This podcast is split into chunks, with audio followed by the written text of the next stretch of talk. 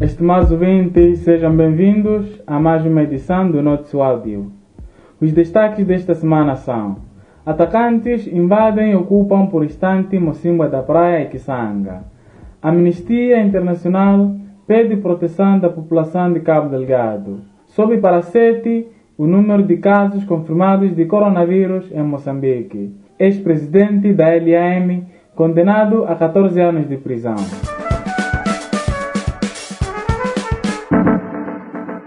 Um grupo de homens armados atacou na madrugada de quarta-feira a vila de Kisanga, na província de Cabo Delgado, levando a fuga generalizada da população por via de barco e a pé para a ilha do Ibo, enquanto outras pessoas tentam chegar a Pemba. Segundo a Lusa, os atacantes incendiaram várias instituições públicas e privadas, incluindo a residência do administrador do distrito de Kisanga, assim como o comando distrital da polícia.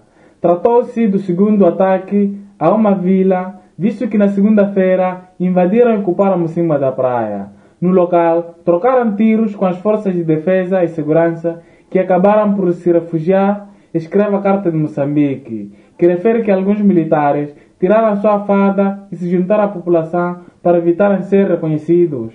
No ataque, mais de 20 soldados morreram. Um balanço preliminar do jornal MOS 24 horas indica que os atacantes, que ficaram cerca de 18 horas na vila, onde até içaram as suas bandeiras, destruíram parcialmente bancos comerciais, o tribunal judicial local, a residência do juiz, o aeroporto, o quartel onde retiraram vários armamentos e mais.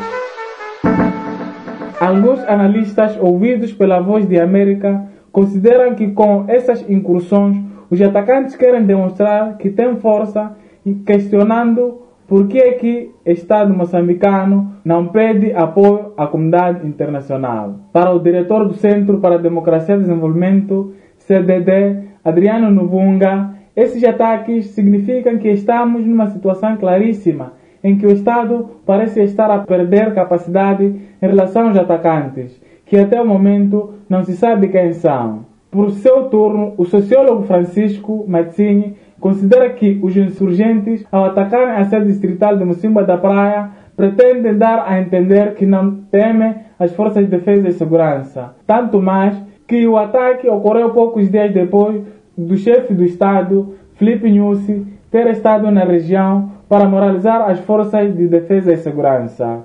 A Organização de Defesa de Direitos Humanos, Amnistia Internacional, disse depois de, do ataque que o governo deve tomar ações imediatas e eficazes para proteger todos na região, incluindo medidas de segurança e investigação de todos os ataques recentes, com o objetivo de levar os suspeitos autores à justiça. O Ministério da Saúde anunciou esta quarta-feira que sete pessoas estão infectadas pelo novo coronavírus em Moçambique. O primeiro caso da pandemia foi anunciado na semana passada, sendo infectado moçambicano com mais de 70 anos que esteve recentemente em Inglaterra. Dois novos casos foram anunciados na terça-feira, de uma paciente que esteve em contato com o primeiro infectado e outro de uma cidadã sul-africana que visitou a cidade de Johannesburg, na África do Sul, recentemente. Outros dois casos foram detectados através de testes feitos em Portugal por um laboratório privado baseado em Moçambique. Esta quinta-feira, o Ministério da Saúde disse que dos sete casos, seis foram importados, o que quer dizer que os infectados foram contagiados fora de Moçambique. Só um foi contaminação local. O presidente da República anunciou na semana passada que um conjunto de medidas para evitar a propagação do vírus, incluindo não emitir vistos de entrada ao país, encerrar escolas e universidades e banir encontros com mais de 50 pessoas. Dois antigos chefes da empresa Linhas Aéreas de Moçambique foram condenados a 14 anos e 8 meses de prisão, acusados de desvio de fundos em cumplicidade com uma empresa privada. Antônio Pinto era presidente da LAM na altura da prática dos crimes. Elder Fumo era administrador financeiro. Por sua vez, Sheila Temporário, diretora da empresa de publicidade executiva. Moçambique, foi condenado a 12 anos de prisão por ter participado através da sua empresa no esquema de corrupção. Os condenados terão que pagar uma indemnização no valor de cerca de os condenados terão que pagar uma indemnização no valor de cerca de 32,7 milhões de meticais pelos danos causados à empresa Linhas Aéreas de Moçambique. No outro caso, o antigo diretor-geral do INSS, Batista Machaeye, foi condenado a oito anos de prisão e ao pagamento de 84 milhões de meticais para um negócio uma empresa privada de aviação prejudicar o Estado no negócio com uma empresa de aviação privada. Dois acusados no mesmo processo foram inocentados por insuficiência de provas.